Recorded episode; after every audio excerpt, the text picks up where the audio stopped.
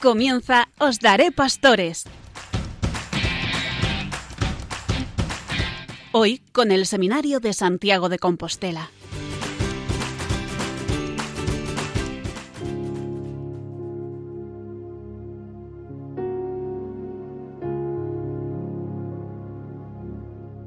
La caridad en la verdad de la que Jesucristo se ha hecho testigo con su vida terrenal y sobre todo con su muerte y resurrección, es la principal fuerza impulsora del auténtico desarrollo de cada persona y de toda la humanidad. El amor, caritas, es una fuerza extraordinaria que mueve a las personas a comprometerse con valentía y generosidad en el campo de la justicia y de la paz. Es una fuerza que tiene su origen en Dios, amor eterno y verdad absoluta. Cada uno encuentra su propio bien asumiendo el proyecto que Dios tiene sobre él para realizarlo plenamente. En efecto, encuentra en dicho proyecto su verdad y aceptando esta verdad se hace libre. Por tanto, defender la verdad, proponerla con humildad y convicción y testimoniarla en la vida son formas exigentes e insustituibles de caridad. Esta goza con la verdad. Todos los hombres perciben el impulso interior de amar de manera auténtica. Amor y verdad nunca los abandonan completamente, porque son la vocación que Dios ha puesto en el corazón y en la mente de cada ser humano. Jesucristo purifica y libera de nuestras limitaciones humanas la búsqueda del amor y la verdad, y nos desvela plenamente la iniciativa de amor y el proyecto de vida verdadera que Dios ha preparado para nosotros. En Cristo, la caridad en la verdad se convierte en el rostro de su persona, en una vocación a amar a nuestros hermanos en la verdad de su proyecto. En efecto, él mismo es la verdad. Buenas noches, queridos oyentes de Radio María. Hemos finalizado el 2022 e inaugurado el 2023 con la triste noticia del fallecimiento del Papa Benedicto XVI, que ocupó la cátedra de San Pedro desde su elección aquel 19 de abril de 2005 hasta su renuncia al ministerio petrino que entró en vigor el 28 de febrero de 2013. Como introducción a este programa, he querido leer el comienzo de la última de sus tres encíclicas, Caritas in Veritate, La Caridad en la Verdad, publicada en el año 2009. Un título y un párrafo muy sugerentes, que evocan el propio pontificado y toda la vida del Papa Benedicto al servicio de la verdad con mayúsculas, que es Cristo, como bien indicó su lema episcopal, Cooperatores Veritatis colaboradores de la verdad. Frente a las mentiras y falacias que la dictadura del relativismo que él tanto condenó y del pensamiento único que se nos pretenden imponer desde diversas instancias sociales y políticas, urge defender la verdad, la verdad de Dios y la verdad del hombre, creado a su imagen y semejanza como varón y mujer, elevado sobrenaturalmente por el Creador y llamado a la comunión plena de vida y amor con Él. Este servicio a la verdad es una urgencia de la caridad, una verdadera obra de amor. Caritas Christi urget nos. Nos urge la caridad, el amor de Cristo. Vaya desde aquí nuestro sentido homenaje lleno de afecto filial y de gratitud al Papa Benedicto XVI, uniéndonos al deseo expresado por el Papa Francisco en la homilía de la misa exequial del Papa emérito, pidiendo que su gozo sea ya perfecto al contemplar cara a cara la verdad que él predicó, defendió y testimonió. Y como siempre, como cada noche en nuestro programa Os Daré Pastores, comenzamos rezando a la Santísima Virgen María por el aumento y perseverancia de las vocaciones al sacerdocio. Virgen María, que respondiste con prontitud a la llamada del Padre diciendo, Aquí está la esclava del Señor. Intercede por nosotros para que no falten en el pueblo cristiano sacerdotes que en comunión con sus obispos anuncien fielmente el Evangelio, celebren los sacramentos, cuiden al pueblo de Dios y estén dispuestos a evangelizar a toda la humanidad. Amén. Y después de esta introducción, toca presentar la mesa de esta noche. En el espacio formativo tenemos a don Carlos Álvarez Varela, rector del Seminario Mayor. De la sección musical se encargará Reni Montero en esta noche en nuestro programa. La catequesis del Papa nos la trae, como siempre, Pedro Vadillo. Y el espacio abierto también como cada noche, Enrique Malvar. Un saludo a nuestros técnicos que gracias a su trabajo pues hacen posible la edición de este programa, Carlos Velo y Víctor Leis. Y les habla Ernesto Gómez.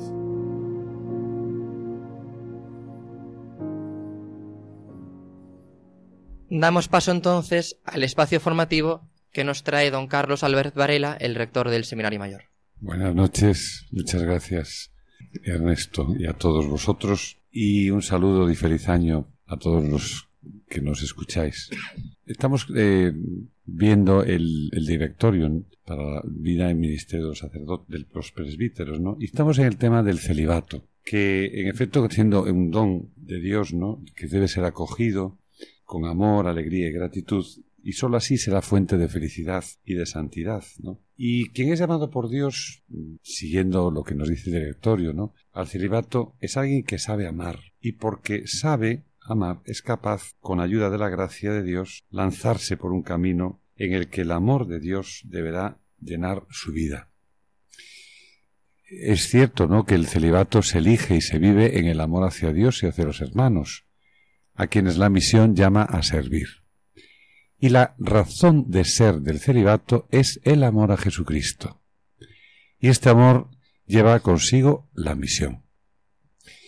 Se insiste en que el, celibat, el célibe, que se abre al don de Dios, recibe el impulso a entregar el cuerpo y alma al Señor, a ofrecerle el corazón indiviso, sin la mediación del amor terreno.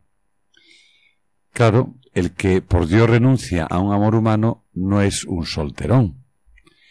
Están equivocados quienes afirman que los sacerdotes estamos solos. Estamos más acompañados que nadie, porque contamos con la continua compañía del Señor.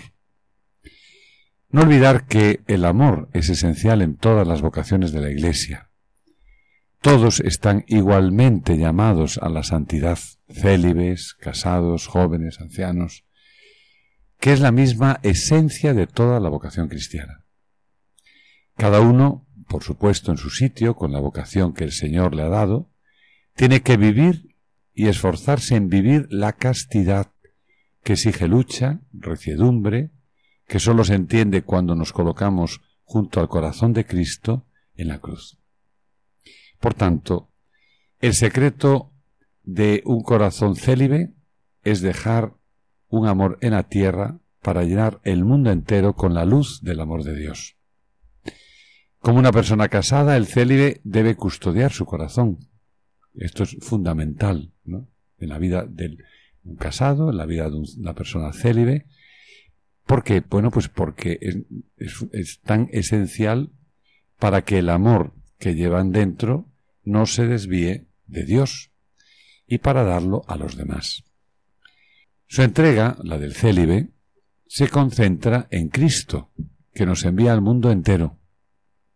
Cuando Cristo llena de verdad el corazón de una persona, uno nunca se encuentra solo. Él lo llena todo, da sentido a todo. Y entonces solo se entiende desde el amor, como se entiende la vida matrimonial, se entiende la vida sacerdotal y célibe.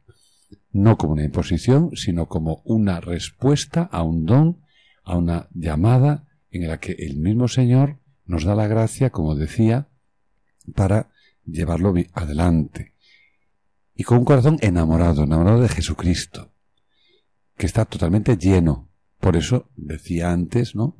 Que no somos los sacerdotes los que os estáis formando para ser sacerdotes en esa etapa tan importante, ¿no? Para que vuestro corazón, el corazón del sacerdote, un corazón indiviso. Ya está. Es un corazón que es en respuesta a un regalo tan maravilloso como es el sacerdocio, ¿no? Y por eso el celibato es una invitación a vivir de una manera particular el estilo de la vida de Cristo. Y ese estilo de la vida de Cristo es a amar como Cristo amó, a perdonar como Cristo, a trabajar como Cristo y a ser el mismo Cristo para todas las almas. Y esta es una labor que llena totalmente la vida, ¿no? Y cuando llena la vida, por eso es tan importante primero Dios, después las cosas de Dios, cuando en nuestra vida, primero Dios, porque nuestra vida fundamentalmente, como decía San Manuel González, ¿no? El consuelo tan importante de, de los dos desconsolados, ¿no? Decía él, que son el sagrario y el pueblo de Dios.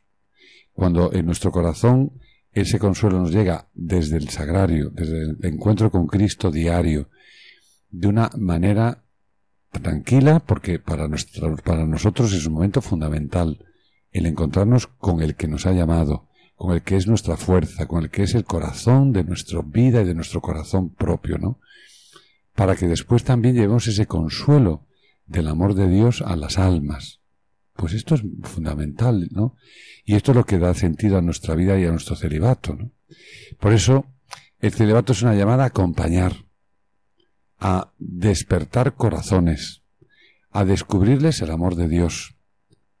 Claro, esto llena una vida totalmente, llena una vida de alegría, como decía al principio, y de gratitud y de felicidad, por tanto, y con una ilusión muy grande de ser santo.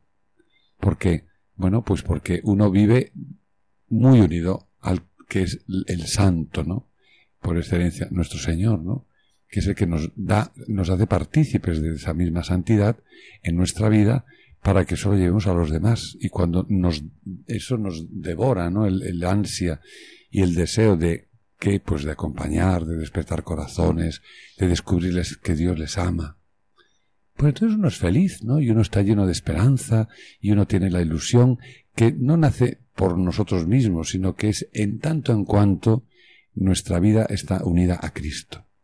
Por eso qué bonito que eh, durante estos años de formación ya se vayáis viviendo, ¿no? En el, seminario se vaya viviendo con esta, eh, en esta tonalidad, ¿no? Con este sentido tan importante de que nunca estamos solos, siempre estamos en la mejor de las compañías, que es con el Señor. Entonces, bueno, pues las dificultades existen en, todos en, todas las personas, pero qué diferente es el que sepamos que siempre está Él esperándonos para darnos esa paz, esa alegría, esa esperanza, ese ánimo y sobre todo para darnos esa fortaleza para ser luz ¿no? No ir como vías apagadas, sino tener ser vías encendidas de la luz de Cristo, ¿no?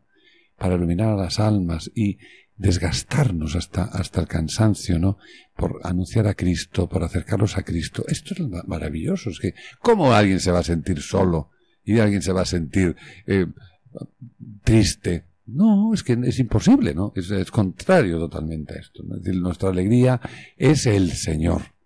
Y nuestra alegría es que otros lleguen a conocer a Cristo, porque es el que llegan a nuestra vida y por eso estamos aquí y por eso traigamos la vida, porque Él es el que nos la llena. Y nosotros convencidos de eso, pues claro que tenemos que estar las 24 horas, ¿no? Aquí no hay, no hay horario de, no, no, aquí hay entrega o no la hay. Por eso le damos gracias a Dios, le damos al Señor y se lo pedimos a la Santísima Virgen, como no también, para que nuestra Madre siempre llene ese corazón inmaculado ¿no? de María, inmaculado corazón de María, ser la salvación nuestra, la mía, la de cada uno de nosotros y la de tantos que están esperando nuestra vida de entrega sacerdotal, de ilusión, de alegría, de esperanza, de ánimo, de estar a de los que sufren, de los desconsolados, como decía San Manuel González. Pues muchas gracias, don Carlos, por acercarnos a esta realidad que se nos pide vivir a los que sentimos esa llamada al sacerdocio de una vida celibataria, ese, como nos decía usted, esa custodia y esa guarda del corazón para entregarnos completamente al Señor y también al pueblo fiel. Muchas gracias. Hemos comenzado este programa recordando el párrafo inicial de la Caritas in Veritate, la última de las encíclicas de Benedicto XVI, fallecido el pasado 31 de diciembre, también como homenaje hacia él. En esta noche, en nuestro programa, tenemos al señor obispo auxiliar de Santiago de Compostela, Monseñor don Francisco José Prieto, que nos hablará también un poco de, cuál es la valoración de, que él hace de la gran figura de Joseph Ratzinger Benedicto XVI. Don Francisco, buenas noches. Buenas noches a todos los oyentes de Radio María.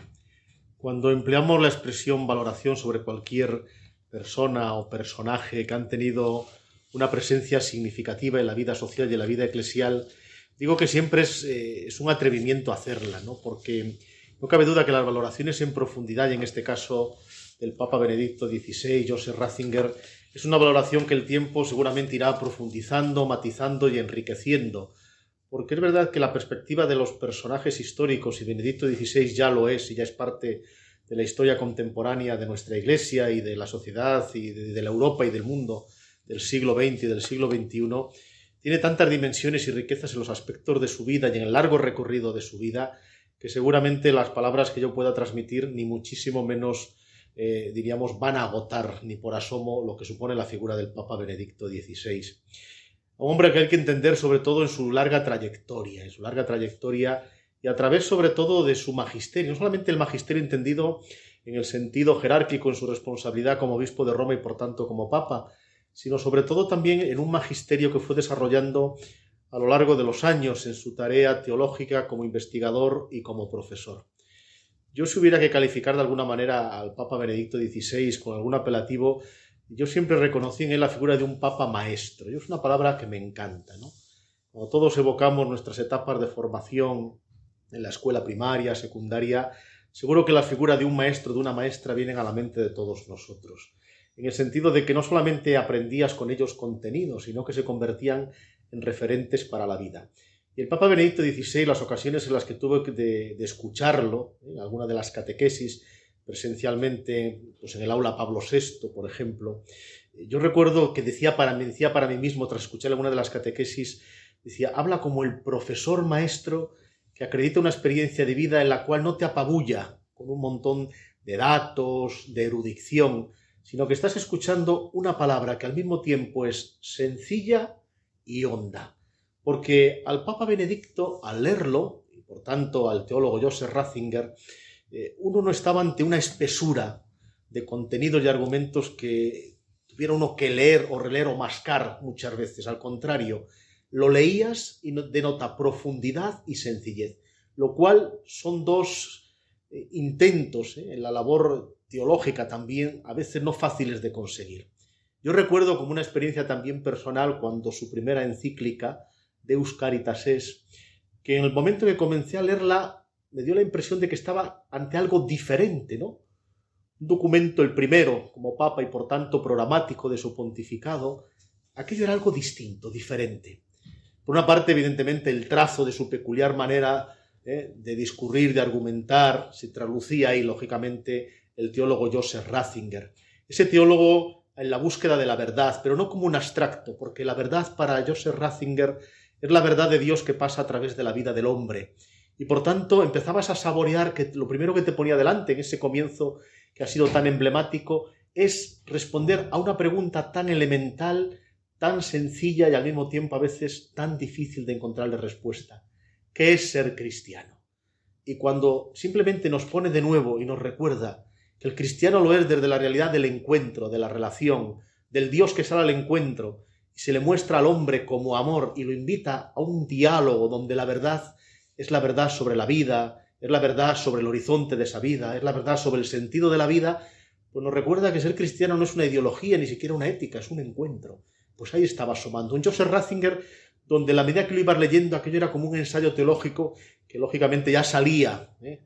Del verbo y de la palabra de quien era papa y por tanto es un documento magisterial. Cómo dialogaba con autores eh, bueno, de la filosofía contemporánea, como era el propio Nietzsche, cómo buscaba una verdad en ese apasionado camino que el Papa Benedicto siempre ha gustado, que es nunca contraponer fe y razón, sino verlos y verlas como compañeras de camino, él sabía muy bien que la fe sin la razón se quedaba empequeñecida, se podía quedar en una fe fundamentalista y absurda, pero también sabía que la razón sin la fe no alcanzaba un horizonte que solamente desde ahí era comprensible.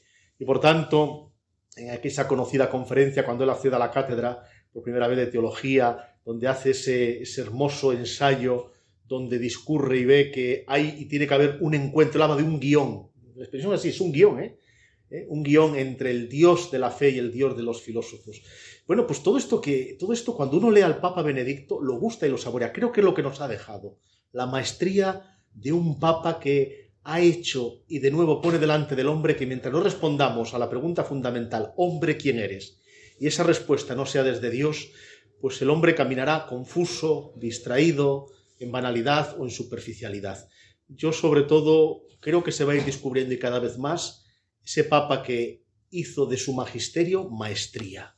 Maestro con la sencillez con la que desgranaba las preguntas interrogantes más profundas a las cuales quizás hoy estamos dejando de responder, porque si las respondemos sabemos que la vida se nos vuelve como más comprometida, no por ello seria, en el sentido de triste, sino profunda. Yo creo que ahí es donde vamos a ir descubriendo poco a poco la figura del Papa Benedicto XVI. Muchas veces se ha presentado la figura de Benedicto XVI como el Papa teólogo, pero ahora usted, don Francisco, nos hablaba de él sobre todo como el Papa maestro, y con eso también eh, pues quería subrayarlo, que, que nos quedáramos también de, de, este, de esta figura, esa maestría de la que usted nos hablaba. Pero usted además, como en su gran extenso currículum teológico, pues también nos podrá hacer una valoración quizás más profunda de lo que han supuesto, pues sobre todo sus, sus obras, tanto como teólogo, pero en particular sus escritos como papa. Bueno, su magisterio como papa es un magisterio que buscó lo esencial. O sea, de alguna manera, yo pienso, y la perspectiva del tiempo lo irá confirmando o desmintiendo lo que ahora voy a decir, pero de alguna manera él buscó, tras ese pontificado fundamentalmente evangelizador, de acción misionera, donde el Papa se convirtió en el párroco del mundo, en la figura de San Juan Pablo II, el Papa Benedicto XVI yo creo que se descubrió a sí mismo en su tarea y en su misión como obispo de Roma y como Papa, en esa necesidad de que tendríamos o tenemos que asentar los fundamentos con serenidad de lo que somos y tenemos que ser como cristianos y como iglesia. Y por eso el propio proyecto de sus grandes documentos magisteriales, ¿no? El primero dedicado a una afirmación tan contundente y tan clara como decir que Dios es amor. Bueno, pues Deus Caritas es está ahí. A continuación es el Papa que nos llevó a partir de la caridad también a pensar ¿eh? en esa virtud de la fe, a través del año de la fe precisamente, que la Iglesia celebró, y una fe que necesita ser sostenida por la esperanza, ¿eh? Espe. Y ahí estaba esa tercera encíclica sobre la fe, Lumen Fidei, que prácticamente dejó hecha, ¿no? aunque después lleva y lo asume ya en sus inicios el Papa Francisco, una encíclica llamada cuatro manos, ¿no? donde uno ve indiscutiblemente la mano de, del Papa Benedicto, pero ya es el Papa Francisco que la hace suya y la hace parte de su magisterio, fue su primer documento. Dios es amor, la fe como luz suficiente para caminar, dice Lumen Fide, y es pesalvi porque la esperanza nunca puede decaer como horizonte en la vida del hombre. La esperanza es Cristo. Bueno, pues así fue articulando un magisterio eh, también con una dimensión social muy significativa, tanto en la segunda parte de Deus Caritas es, cómo centra y de qué manera todo el sentido mismo de la creatividad necesaria en la caridad en estos tiempos, y al mismo tiempo Caritas in Veritate. Es interesantísimo cómo ahí vincula precisamente el amor de Dios, toma verdad en la respuesta precisamente a las realidades del hombre que necesitan ser curadas y sanadas. Y sanadas desde la verdad de Dios, que no es otra verdad que la verdad que da plenitud a la vida del hombre. De tal manera que articula, y vuelvo a recalcarlo, de manera sencilla pero profunda las verdades fundamentales que son como el andamiaje que sostienen lo que somos como hombres, como hombres criaturas. Por tanto, Dios creador, el hombre criatura, en las manos de un Dios que no nos abandona, pero tampoco nos convierte en títeres, sino que desde la libertad Dios ofrece un horizonte de plenitud. En el fondo, y se comprende, claro, así como por ejemplo el Papa Juan Pablo II es aquel hombre que venía desde la reflexión filosófica, hecho pastor, implicado en unas circunstancias sociopolíticas complejas en la Polonia de su tiempo, tras la Segunda Guerra Mundial y toda la etapa soviética, en el contexto de la dictadura política y militar en Polonia, etc. Un hombre, diríamos, de combate pastoral, con el Papa Benedicto llega aquel que ha ido profundizando en la verdad y la quiere desgranar como quien siembra semillas en el corazón del hombre desde una reflexión que lo que hizo fue tratar de compartir lo que él fue, reflexionando y conociendo del misterio mismo de Dios. Por eso la maestría del maestro, que es el Papa Benedicto, y yo creo que ha dejado un pozo, ¿eh? yo creo que importante y muy rico, ¿eh? en la reflexión teológica, su obra teológica ahí está, publicada en castellano, amplísima, ¿eh? todos los temas han sido tocados, dogmáticos, litúrgicos, pastorales, espirituales, preguntas de encuentro entre fe y razón, etc. pero sobre todo creo que ha dejado un magisterio muy, diríamos, eh, básico en cuanto que da las bases fundamentales, repito, para seguir respondiendo a las preguntas fundamentales. Hombre, ¿quién eres? ¿Quién es Dios para ti?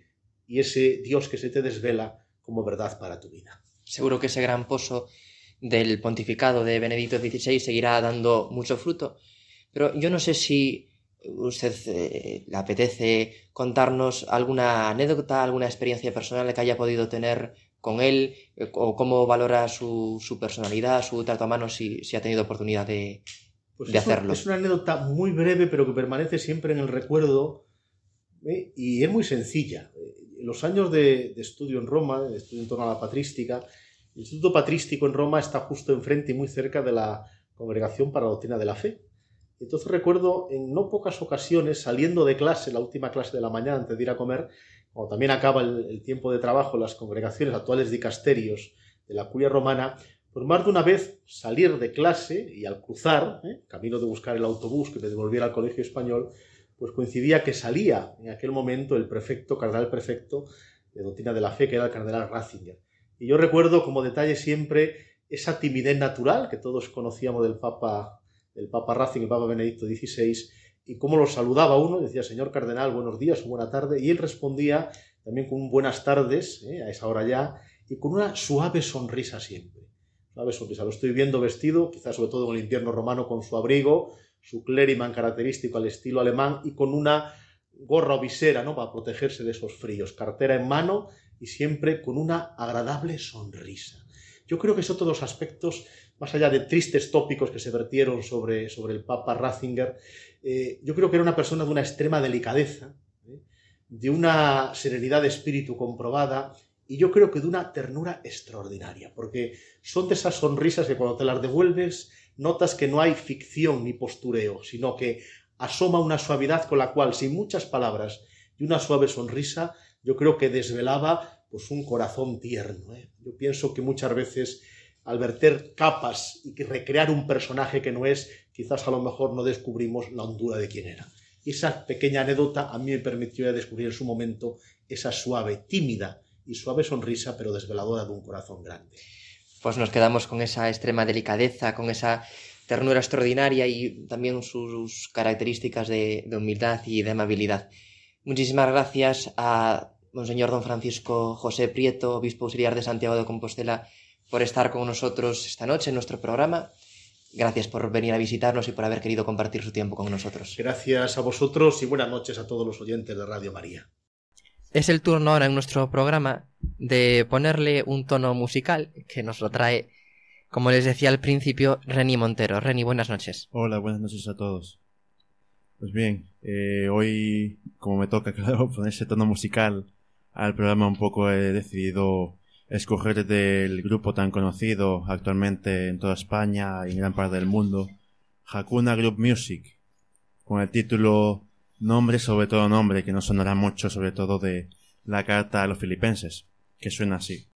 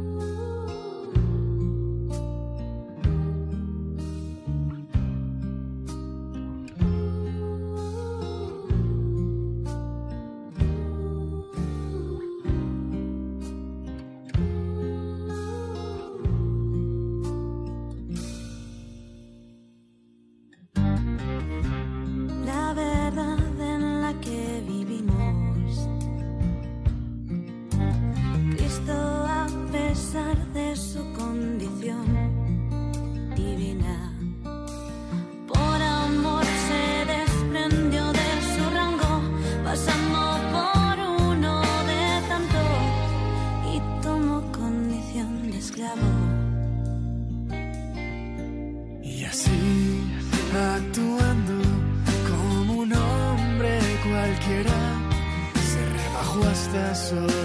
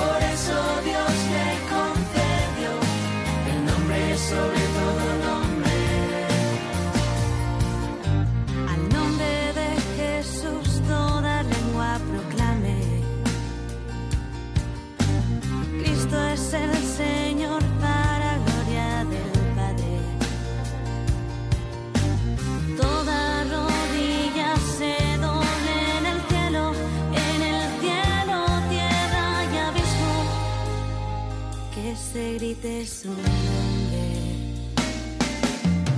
Y así, actuando como un hombre cualquiera, se rebajó hasta someterse incluso a la muerte y una muerte en la cruz.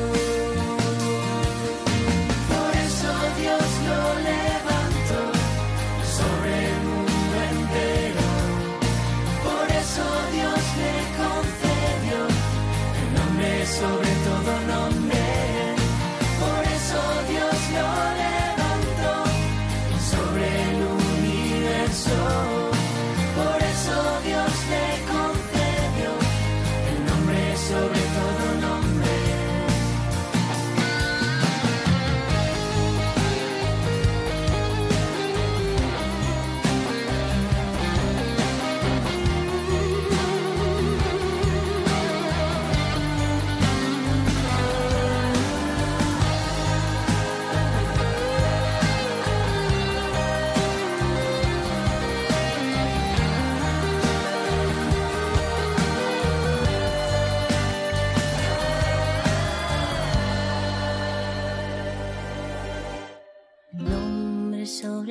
nombre, mi Salvador. Nombre sobre todo nombre, mi Redentor. Nombre sobre todo nombre,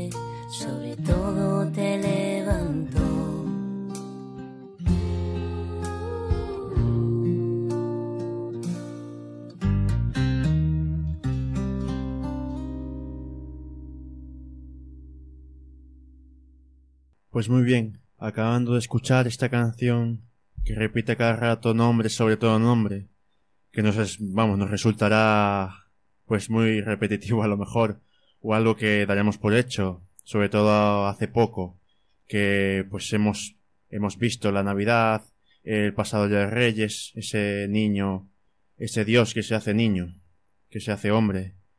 Sobre todo ahora pues esta canción refiriéndose así a la carta a la que Pablo se dirige, la que Pablo exhorta a los filipenses, concretamente Filipenses 2 del 1 al 4. La intención de este himno a los filipenses es principalmente exhortar al pueblo de Dios acerca de la enorme gracia que encontramos en Cristo, esa gracia que forma de forma concreta en su humillación junto con su resurrección gloriosa, más que todo. Se nos habla que Jesús tiene una doble condición, la divina y la humana, y que a pesar de eso vino hasta nosotros. Hace poco quizás, pues como hemos escuchado eh, en tiempo de Navidad, tiempo de Cuaresma, como ese Dios todopoderoso, ese creador del cielo y de la tierra. Así Cristo aceptó hacerse, hacerse hombre, asumiendo la condición puramente humana, como todo, como todos nosotros, como cada uno de nosotros, cargando con las debilidades comunes de los mortales, excepto en el pecado, evidentemente. Su humillación culminó obedeciendo hasta el final, incluso llegando a una muerte, la muerte más humilde, más humillante, entre comillas podemos decir, que es la muerte de cruz. Con este gran ejemplo de anonadamiento y de obediencia, el Padre lo glorificó, lo exaltó, constituyéndolo sobre toda la creación, ordenando que toda criatura reconozca a Jesucristo como el Señor, como el Dios que es. Como dice la canción, todas las rodillas se doblen en cielo, tierra y abismo. Todos reconozcan el señorío de Dios, de Cristo. Pues para terminar y no alargar mucho con, bueno, con esta explicación un poco, me gustaría terminar diciendo que en Cristo podemos ver que se cumple esto que él durante mucho tiempo fue predicando, que proclamando a todo el mundo, a todo el pueblo de Dios. Y me gustaría que os quedéis más que todo con esta pequeña frase que hemos escuchado, pero que viene bien de vez en cuando recordar, que el que se, el que se enaltece será humillado y el que se humilla será enaltecido. Pues muchas gracias, Reni. Yo no sé si alguien quiere hacer algún comentario. Pero yo sí que quería decir, además de, de darte las gracias nuevamente por, por habernos traído este cántico de la carta a lo- a los filipenses musicalizado por el grupo Hakuna, pues me acordaba precisamente escuchándola de lo que aún no hace mucho tiempo, como tú decías, celebrábamos en la liturgia, concretamente el día 3 que celebrábamos el santo nombre de Jesús y que se nos proponía a la meditación precisamente esta, esta carta, este fragmento de, de esta carta a los filipenses, donde aparece el nombre de Jesús como ese nombre, efectivamente, sobre todo otro nombre, pero recordar que precisamente también a nosotros se nos ha dado un nombre, que es el nombre de hijos de Dios. Si lo dice también, lo hemos escuchado la carta de San Juan. Nosotros somos hijos de Dios porque realmente a nosotros se nos llama hijos de Dios porque realmente lo somos, ¿no? Y eso como, como una prenda de lo que todavía nos está reservado en el cielo. Y me acordaba también de esa otra expresión de San Pedro en el libro de los Hechos de los Apóstoles, donde decía que no se nos ha dado a los hombres otro nombre que el de Jesús por el cual debamos salvarnos. Así que, pues, eh, gracias Reni por, por traernos a la reflexión sobre este precioso cántico de la carta a los filipenses. Y ahora es el turno de Pedro Vadillo, que nos trae como cada noche la catequesis del Papa. Pedro, buenas noches. Buenas noches Ernesto, buenas noches queridos amigos de Os Daré Pastores. Una vez más les traigo una catequesis del Papa, en la que comenzó un nuevo ciclo de catequesis dedicado a la pasión por la evangelización, y afirmó que el anuncio gozoso del Evangelio hasta los confines de la tierra es una dimensión vital para la Iglesia, partiendo cada uno de su propio ambiente, sin proselitismos, sino por atracción, como enseña Benedicto XVI. La pasión por la evangelización, es decir, el celo apostólico, es el tema del nuevo ciclo de catequesis que el Papa Francisco comenzó. El Santo Padre introdujo su reflexión afirmando que es un tema urgente y decisivo para la vida cristiana y para la Iglesia, que nace misionera y está llamada a ser testigo contagioso de Jesús, que se extiende para irradiar su luz hasta los confines de la tierra. Además, el sucesor de Pedro aclamó y aclaró que ser misionero no significa hacer proselitismo, puesto que evangelización y proselitismo son cosas bien distintas. Cuando la vida cristiana pierde de vista el horizonte del anuncio, enferma. Se encierra en sí misma, se vuelve autorreferencial, se atrofia. Como muy bien dice el Papa Francisco, sin celo apostólico, la fe se marchita. Además, el Santo Padre explicó que el objetivo de estas catequesis será el de reavivar el fuego que el Espíritu Santo quiere hacer arder siempre en nosotros. De ahí que se haya referido a un episodio tomado del Evangelio, la llamada del apóstol Mateo. Hoy reflexionamos sobre la conversión de Mateo, en particular sobre tres elementos que podemos distinguir en este relato del Evangelio. Todo comenzó cuando Jesús vio a un hombre, Mateo, y no lo juzgó por lo que hacía, ya que era un publicano, sino por su realidad íntima, con sus virtudes y sus defectos. En efecto, Jesús ve en aquel publicano despreciado por todos por considerarlo un colaborador, un traidor del pueblo, a un hombre. El obispo de Roma sugirió preguntarnos ¿Cómo miramos a los demás? Y exclamó ¿Cuántas veces vemos sus defectos y no sus necesidades? ¿Cuántas veces etiquetamos a las personas por lo que hacen o piensan? Incluso, como cristianos nos decimos, ¿es de los nuestros o no es de los nuestros? Queridos radioyentes, como ciertamente dice el Papa Francisco, esta no es la mirada de Jesús. Él mira siempre a cada persona con misericordia y predilección, y los cristianos están llamados a hacer como Cristo, mirando como Él, especialmente a los llamados lejanos. De manera que Mateo se puso en marcha, pero ¿para hacer qué? El futuro discípulo regresa a su propia casa para preparar, como narra el Evangelio de Lucas, un gran banquete en el que participa una gran multitud de publicanos, gente como él. Mateo vuelve a su entorno, pero vuelve cambiado y con Jesús. Su celo apostólico no comienza en un lugar nuevo, puro e ideal, sino allí donde vive, con la gente que conoce. He aquí el mensaje para nosotros. No tenemos que esperar a ser perfectos y haber recorrido un largo camino detrás de Jesús para dar testimonio de él. Nuestro anuncio comienza hoy, allí donde vivimos, y no comienza tratando de convencer a los demás, sino testimoniando cada día la belleza del amor que nos ha mirado y nos ha levantado. El Santo Padre también recordó una expresión de su predecesor Benedicto XVI, que decía al respecto, la Iglesia no hace proselitismo, se desarrolla más bien por atracción. Y es a este testimonio atrayente y gozoso la meta a la que nos conduce el amor de Jesús. Queridos amigos de Os Daré Pastores, pidamos a Dios la valentía de Mateo, para que también nosotros, al sentir la mirada del Maestro, que nos interpela y nos descubre como somos, seamos capaces de alzarnos de nuestra postración y ser sus testigos en nuestra vida cotidiana. Muchas gracias, Pedro, por traernos esta catequesis del Papa sobre la pasión por la evangelización. Ojalá que nos estimule también a nosotros a tener ese celo apostólico. Y es hora de poner punto y final a nuestro programa con ese espacio abierto que nos trae Enrique Malvar. Buenas noches, queridos radiodientes de Radio María. En la Iglesia hemos celebrado recientemente, el pasado domingo, 15 de, de enero, la Jornada Mundial de la Infancia Misionera.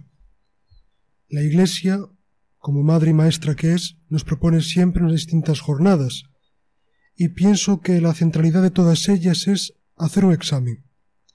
La Iglesia nos propone distintas realidades y los creyentes, los comprometidos con Cristo y con el Evangelio, debemos examinar nuestra conciencia en cómo actuamos ante esas realidades. La Iglesia nos propone esta jornada y nos propone a los niños como ejemplo. Nos, nos pone a los niños como ejemplo de aquello que debe tener, pienso yo, todo evangelizador. Los niños son los preferidos por el Señor, lo leemos en el Evangelio tantas veces. El Señor mostraba predilección por los enfermos y por los niños. ¿Cuántas veces escuchamos de las, de las palabras del Maestro, de la boca del Maestro?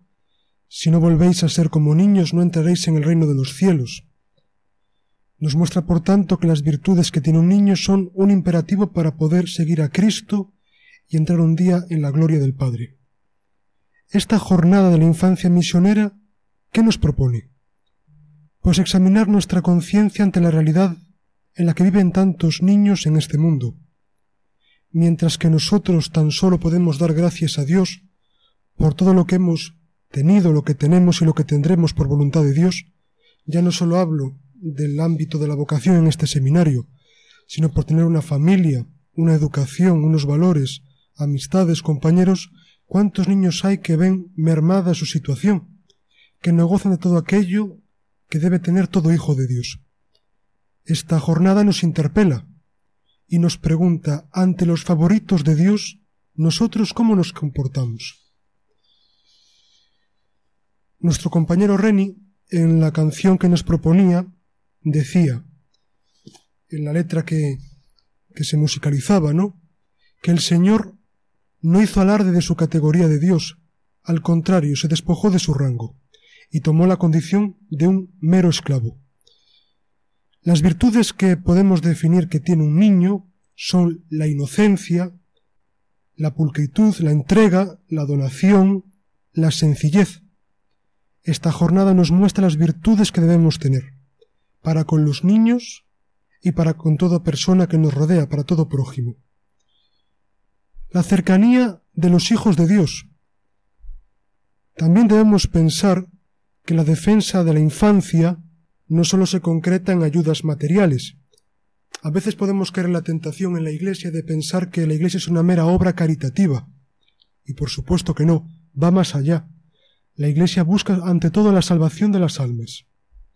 Por tanto, con esta jornada de la infancia misionera, ¿cuántos misioneros entregan de forma ardua y de forma desinteresada su vida para que los niños reciban una buena catequesis, una buena formación adecuada a su edad, puedan recibir los sacramentos de la iniciación cristiana, puedan, por qué no, plantearse la vocación al sacerdocio o la vida consagrada. Nosotros, como cristianos, como miembros de la Iglesia, tenemos la obligación moral de que los niños conozcan el mensaje evangélico. Y por supuesto no solo quedarnos en esta realidad, que es la ayuda en los ambientes más necesitados, sino también preguntarnos en nuestros ambientes cotidianos qué hacemos por la defensa de la infancia. No ya solo cuando la criatura nace, sino antes. Vemos como en muchos países, por desgracia, se están llevando a cabo la aprobación y la puesta en práctica de, de leyes abortivas, que acaban con la vida de tantos inocentes, lo que la Iglesia define como un crimen abominable. ¿Cómo es nuestra reacción ante ello? ¿Callamos? ¿Sopesamos intereses? ¿Sopesamos ideologías?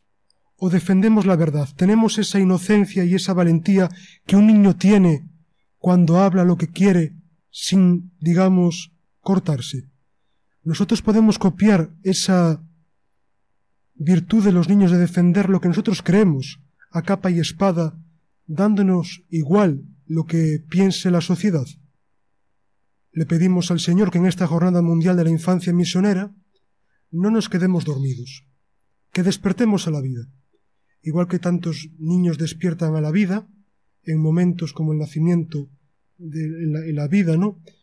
La, puesta en práctica de su vocación, de sus estudios, de sus deseos, le pedimos al Señor que ponga en práctica nuestra vida de cristianos. Defender a los niños antes de nacer y después es una obligación moral para el creyente. Como dicen, varios, como dicen varios papas, ahora no me acuerdo bien el nombre, la verdad, en una sociedad en la que se desprecia a los ancianos y no se dejan nacer a los niños, ciertamente es una sociedad enferma. Los cristianos somos los médicos de la sociedad. ¿Apartamos la mirada ante esas heridas o nos implicamos en la curación? Pidamos al Señor, por tanto, que esta jornada nos ayude a implicarnos con nuestra vida, con nuestra oración y también con nuestra limosna. Mientras que nosotros muchas veces hacemos gastos superfluos, esta jornada nos recuerda que hay niños sin educación, sin salud, sin una formación catequética, y nosotros tantas veces despilfarrando el dinero. Pensemos, ¿cómo nos comprometeremos monetariamente en esta jornada? que el Señor nos haga humildes como los niños, que el Señor nos haga inocentes como los niños, que nos haga capaces de dar donación. Cuando un, joven va a una, una, escuela, ve que los niños dan unos a otros sin pedir nada a cambio. Pidamos esto al Señor, que como decía nuestro compañero Pedro, no solo demos a los que pensamos que están en nuestro bando, demos a todos. Y sobre todo busquemos la virtud de la sencillez, porque como decía nuestro compañero Renner, remitiendo las palabras del Evangelio, el que se humilla será ensalzado. Que nosotros nos humillemos ante los niños, pues son pequeños sagrarios, y quien violenta a un niño podemos decir que violenta casi a Dios, que lo respetemos, que cultivemos su formación y que aprendamos de ellos que falta nos hace. Muchas gracias. Gracias, Enrique, por acercarnos a la realidad de la infancia misionera, que se trata de niños ayudando a otros niños en el anuncio del Evangelio y también sosteniendo todas esas obras eh, misionales que la Iglesia tiene a lo largo del mundo.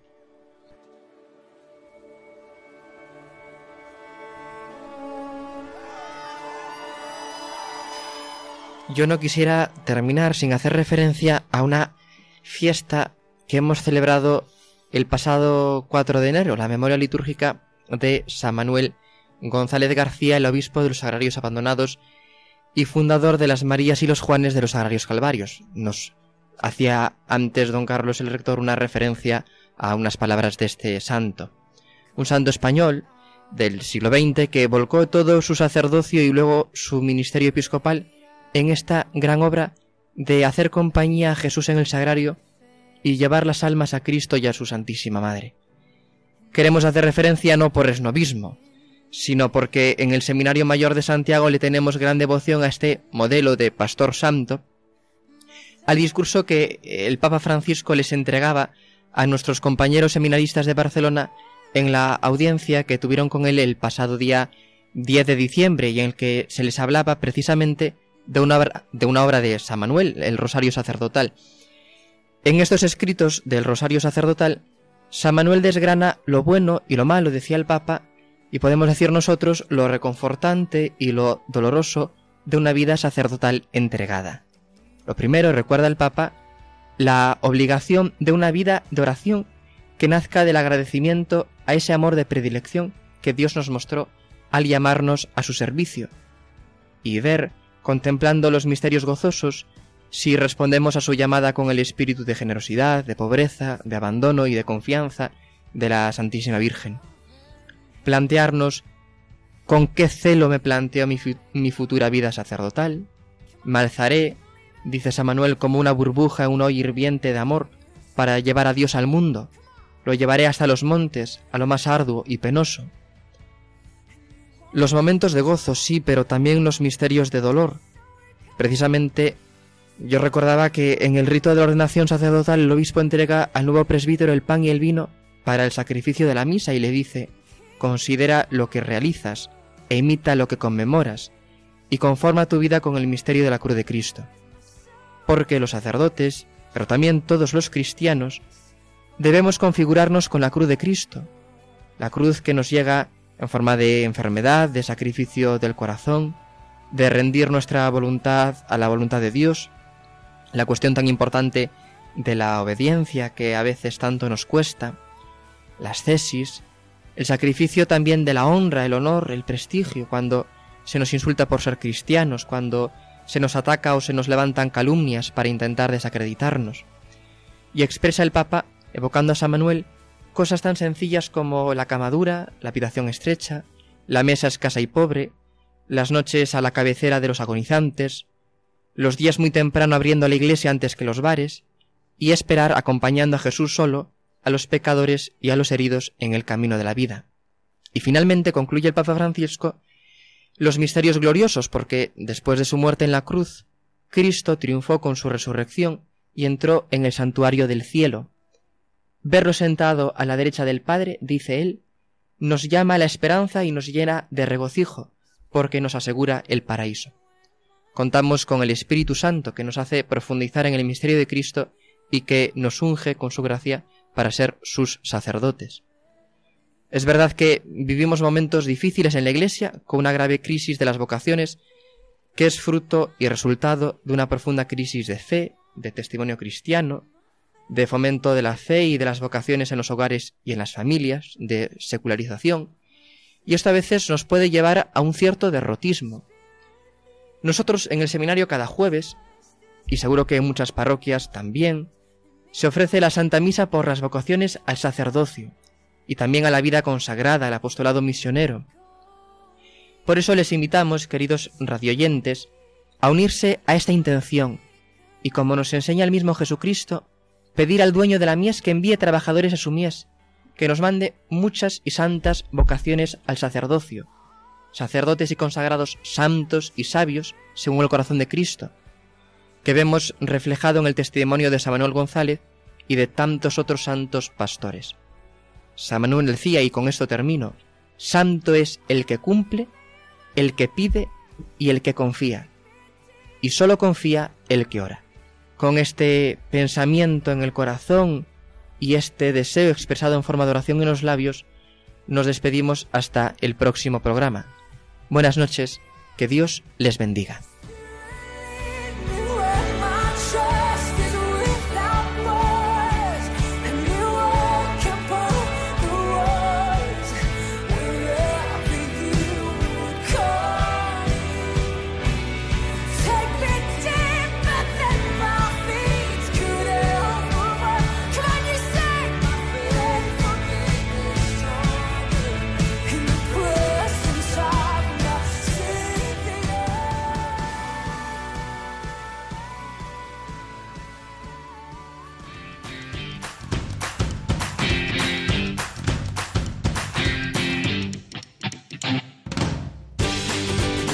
Así concluye Os Daré Pastores, hoy con el Seminario de Santiago de Compostela